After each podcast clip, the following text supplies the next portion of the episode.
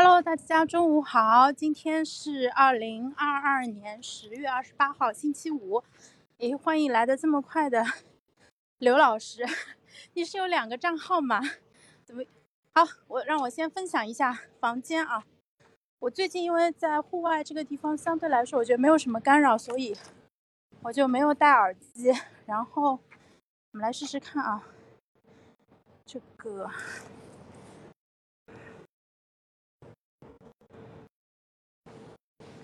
就直接用话筒的声音来录制，应该会好一点啊。那个给大家讲一下，就是今天，呃，就是之前做了一些信息分析的一个工作，然后发现了很有意思的一个话题。那消费心理学呢，其实是心理学的一个分支啊，它是属于应用心理学的一部分，你也可以把它认为。呃，跟那个消费经济学有比较大的一个关系，呃，算是心理学跟经济学还有行为科学的一个交叉领域。那我今天在网上做功课的时候，发现了一些比较有意思的一个点，就是美国心理协会，呃，它下面其实有一个消费心理学的一个分支机构，然后他们好像还有一个，呃，就是它内部的一个刊物，然后。网上只能下载到一个十页的 PDF 的一个试读，我把它下载下来以后，用我尊贵的一番翻译器的那个付费账户，就是翻译了一下。啊，不得不说啊，一番的中英文对照翻译功能真的太强了。那那个呃文件里面呢，有一些就是他今年的，嗯，大概有十几二十，应该有三十篇左右论文的一些标题。然后你去看这些标题的话，你会发现其实。呃，就真正的消费心理学的，呃，专家们在呃研究和探索的领域的话，跟我们日常感知到的，啊，还是很不一样的。你可以说，学界的探索其实是远远超前于我们普通消费者的一个自我感知的。那这个也是一个呃很有意思的一个点啊，就是当我把信息分析的这个方法用起来以后，你会发现自己对这个问题的。呃，感知会变得更加的丰富立体一点。比如说，呃，其中有一篇论文的题目叫做“贫贫困和消费行为”，我觉得这个其实是一个很有意思的一个点，就是大家可能意识到了说，在呃互联网出现之前，说实话，呃，就那个时候穷人，就是他，嗯，因为没有消费能力，所以其实会感觉自己在社会上可能就是。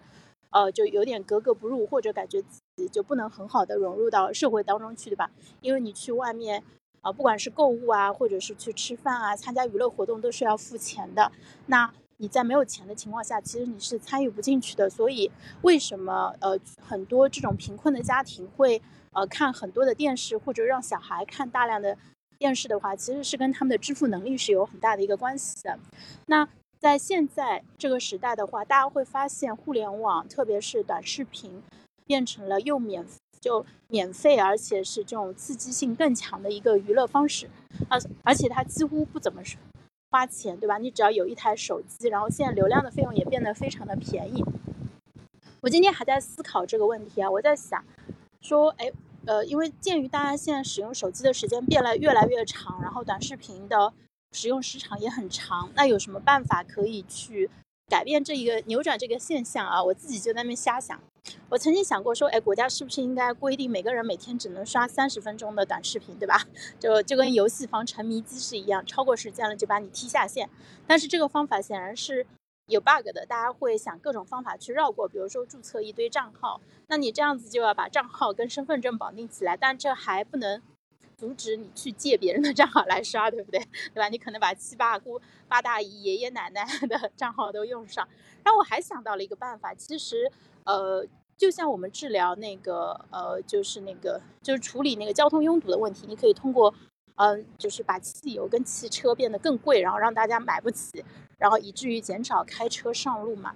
那我们是不是可以反护反过来把流量变得更贵，对吧？现在流量对于我们来说约等于不要钱啊，每个月大概有十个 G 或者有多少个 G 的流量，基本上都用不掉的啊。但是也有一些人，他可能包的那个流量包特别小，所以你看这些人他在外面，就除非是在有免费 WiFi 的地方，否则他是不会看手机的。我觉得这就是一个很好的一个调节机制。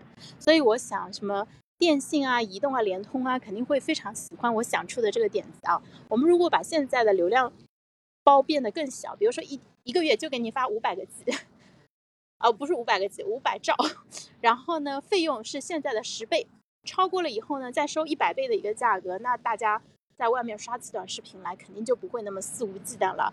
那在家里也是啊，就是我们不负责提供这种基本是就是不限量的那种流量啊，就就像以前。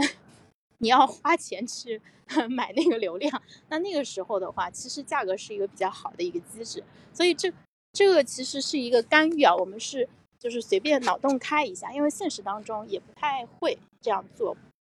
我们毕竟是把免就是便宜的流量和这种啊便捷的这种嗯这种连接当做是基础设施提供给大家的，但是后面引发的一些就是行为方面的问题的话，其实可能要通过。它的机制去设计吧，因为我想抖音自己其实也会有这样一个考量啊。如果它真的到了叫，呃，因为它太成功，以至于就是引发了社会上对它的一个广泛的一个思考和攻击的话，那它必然会会有所反思，并且去改变啊，不然这个这个铁锤就会落在他身上啊。然后我昨天听曹宁的播客，他就讲到说，抖音还。有请他去做访谈，就是专门吐槽抖音。他觉得让他讲一讲，他觉得抖音有什么不好。所以就是这些平台其实也是保持这种比较开放的一个心态。虽然一时半会儿可能看不到它调整的一个迹象，但实际上的话，他们还是会非常注意，对吧？特别是你在呃国内做到这么大的一个体量，而且对大家会有这么大的一个影响的话，我觉得你怎么样去呃就是就影响大家的。价值观，然后对吧？这个提倡呃真善美、优这个公序良俗，其实就变得非常的重要啊。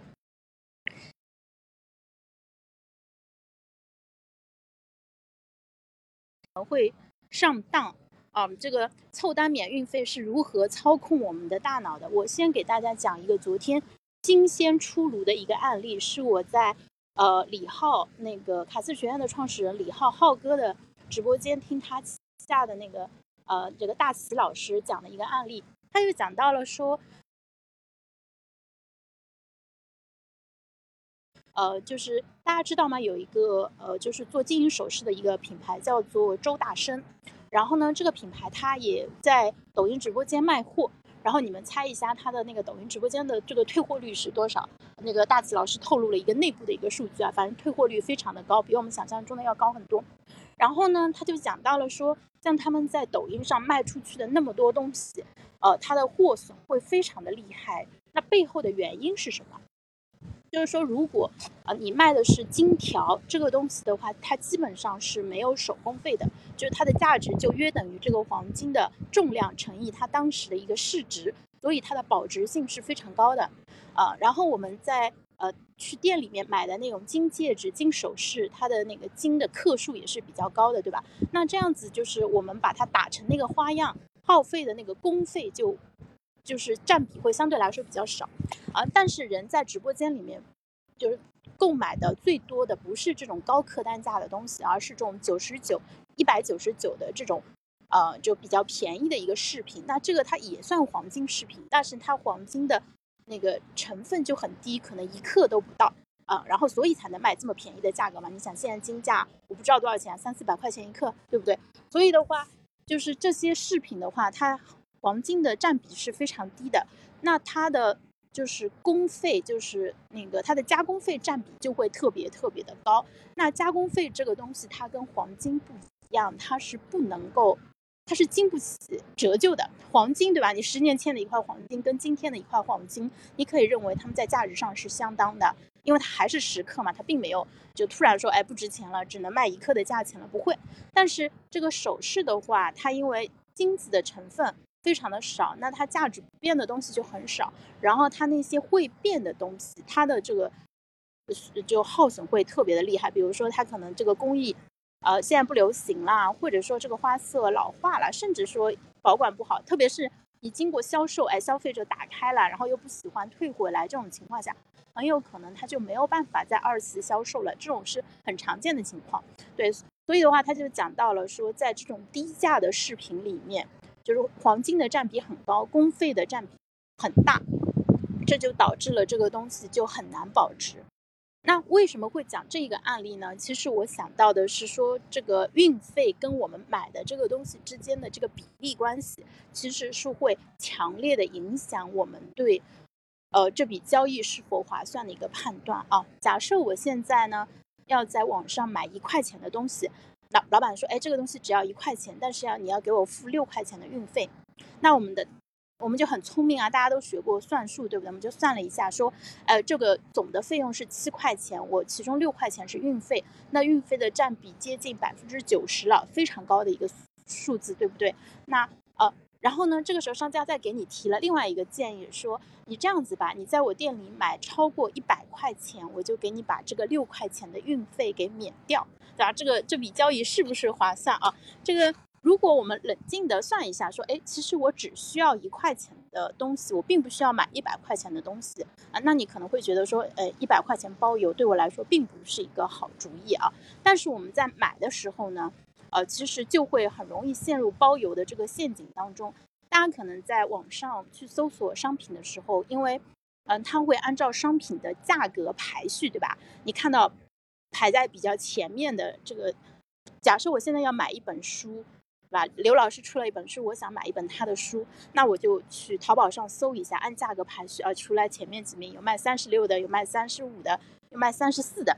那这个时候你肯定会先点开那种价格最低的那一本，点开一看，哎，它确实卖三十四，但是呢，这家店说，呃，不包邮，对吧？你还要再额外再付六块钱，所以是四十块钱。那四十块钱你当然不干了，对吧？你就呃那个就。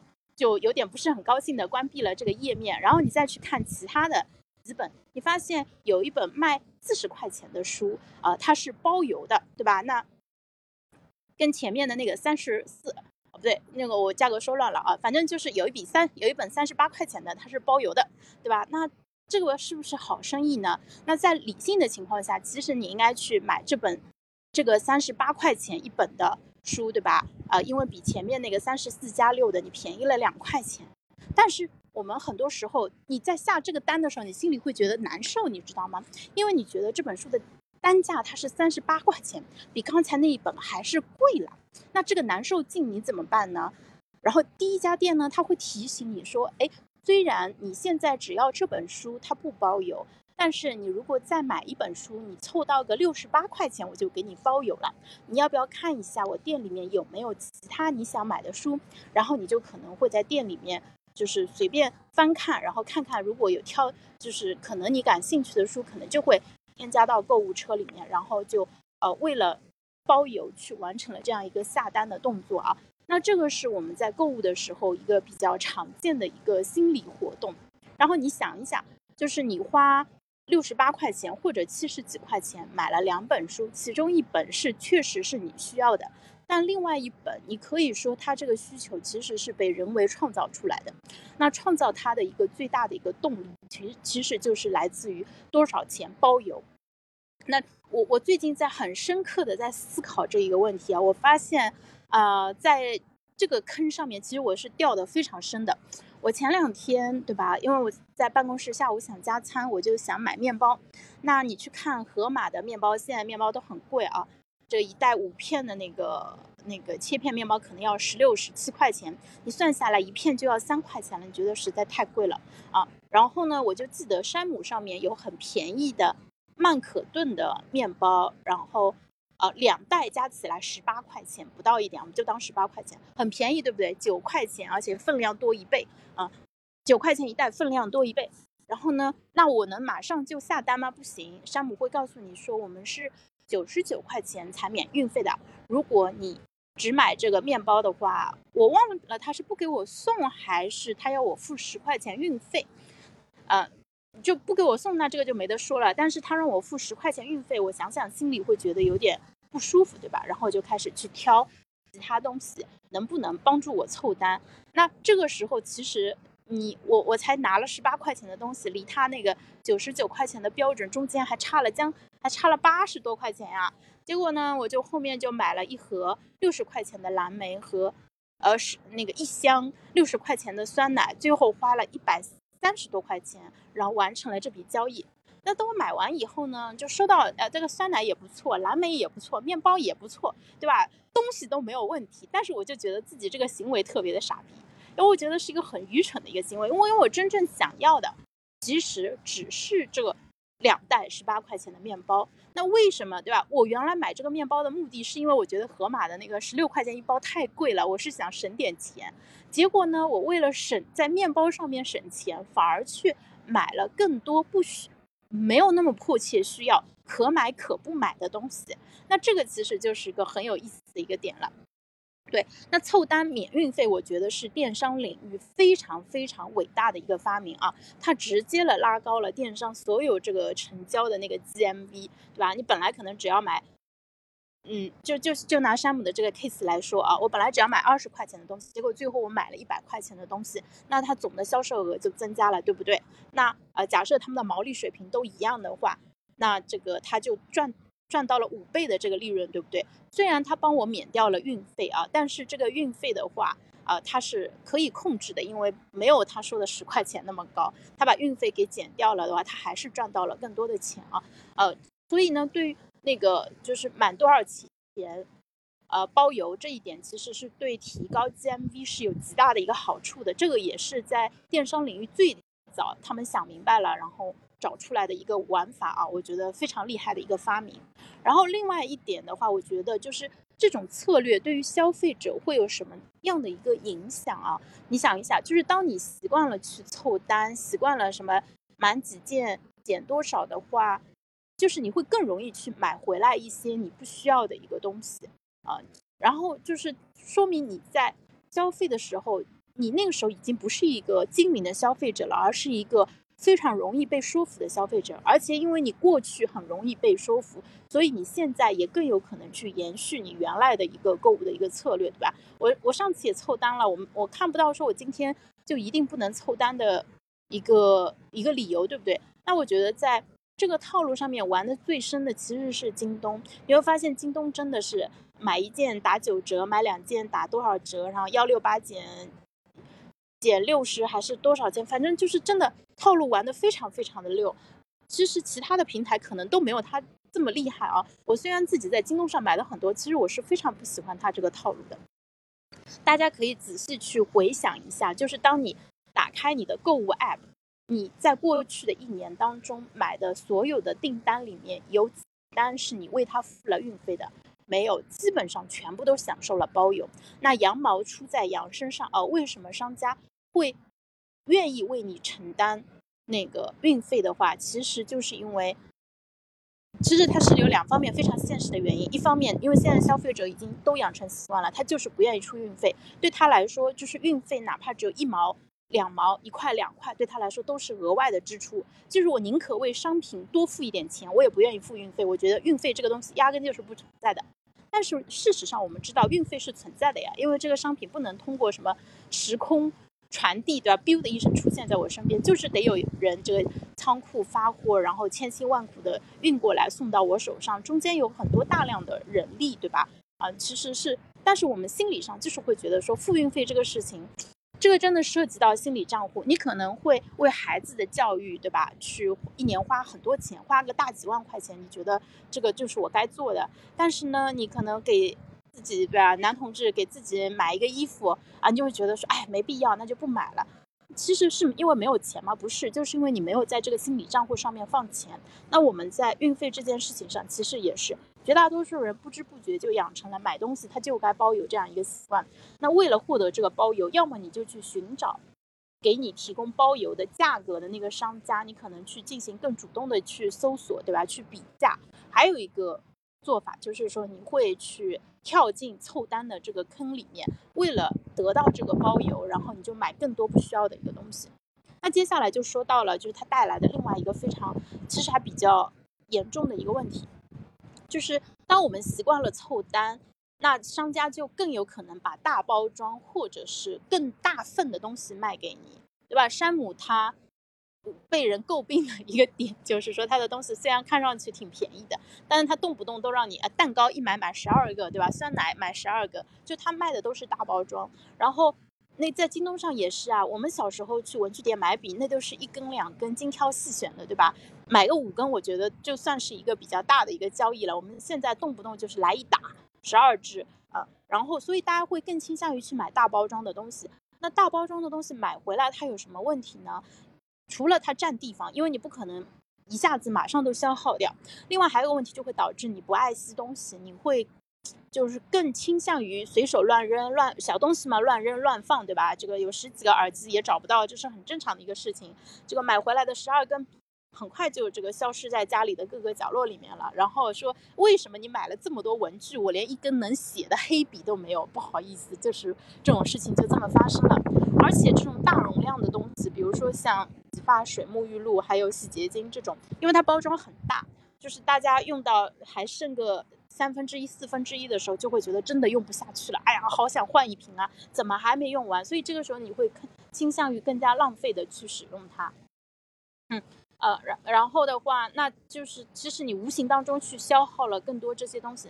那这个其实对吧，既不环保也不经济啊。大家记不记得很多年以前有个绝妙的一个商业营销的一个金点子啊？说有一家牙膏厂，他想要去扩大自己的销售额，然后就是但是一直没有想到好的办法。然后来了一个营销奇才，告诉他，你可以把牙膏那个管子的开口扩大个什么零点一毫米，这样子呢，就是它每一次挤牙膏还是一样的长度，但是因为它口子变大了，所以它的整个横截就是那个直径变大了，所以它的立体，它的体积就变大了啊。那每一次就用掉了更多的牙膏，所以一管牙膏就更容易被消耗掉了。对我，我觉得现在就是我们大包装的时候，可能就会多挤一点，或者多多用一点，其实也是类似的一种情况啊。嗯，所以就是买大包装回来的话，人会变得更加的浪费。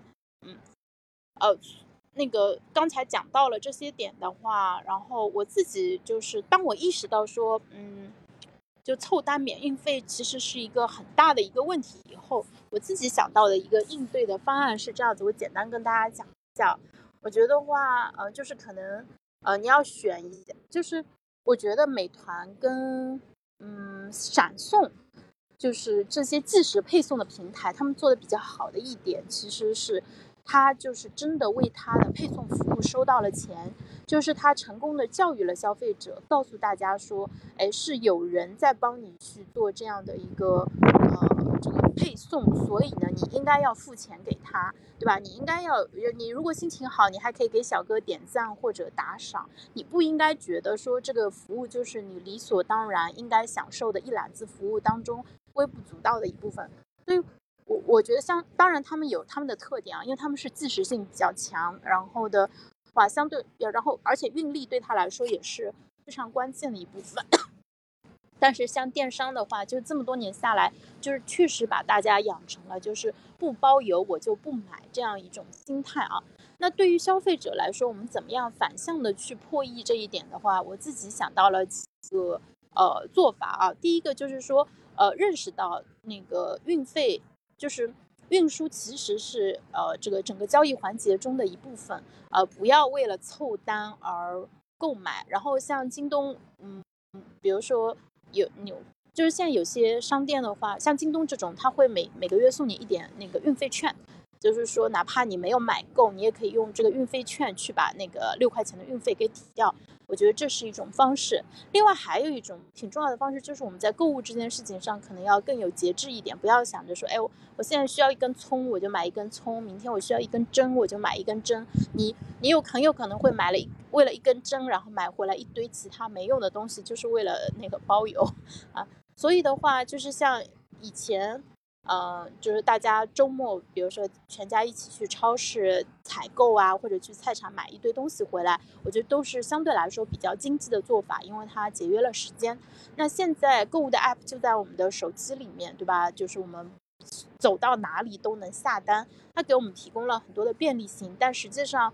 也造成了很多，嗯，就是很多这种比较小的一个订单吧，呃，我觉得其实不管从运输的一个呃经济性上面来说，还是从包装啊、就环保啊这些角度来看的话，其实都是不太好的，而且你可就你真的很有可能为了凑单去买东西，所以你可以把要买的东西，如果它不是很紧急的话，你不妨把它放到购物车里面，然后呢让它冷静一段时间，那嗯每隔一两个礼拜去集中的下单一次，我觉得是会比较好的一个想法啊。而且现事实上我们现在买的很多东西的话。就是买的时候就是什么肾上腺素效应，对吧？你这个当时就上头了，对吧？我在直播间看到罗老师这么辛苦，对吧？我当然要支持他，叉叉叉买了三单东西，但是买回来以后，其实我可能都没有想要拆封的一个动力啊。你可以回想一下，就是如果一些快递放在家里面，你又不是很想拆的话，那你肯定就不是为为真正的需求在购买了，你可能为了一些其他更加虚无缥缈的东西，嗯，在购买。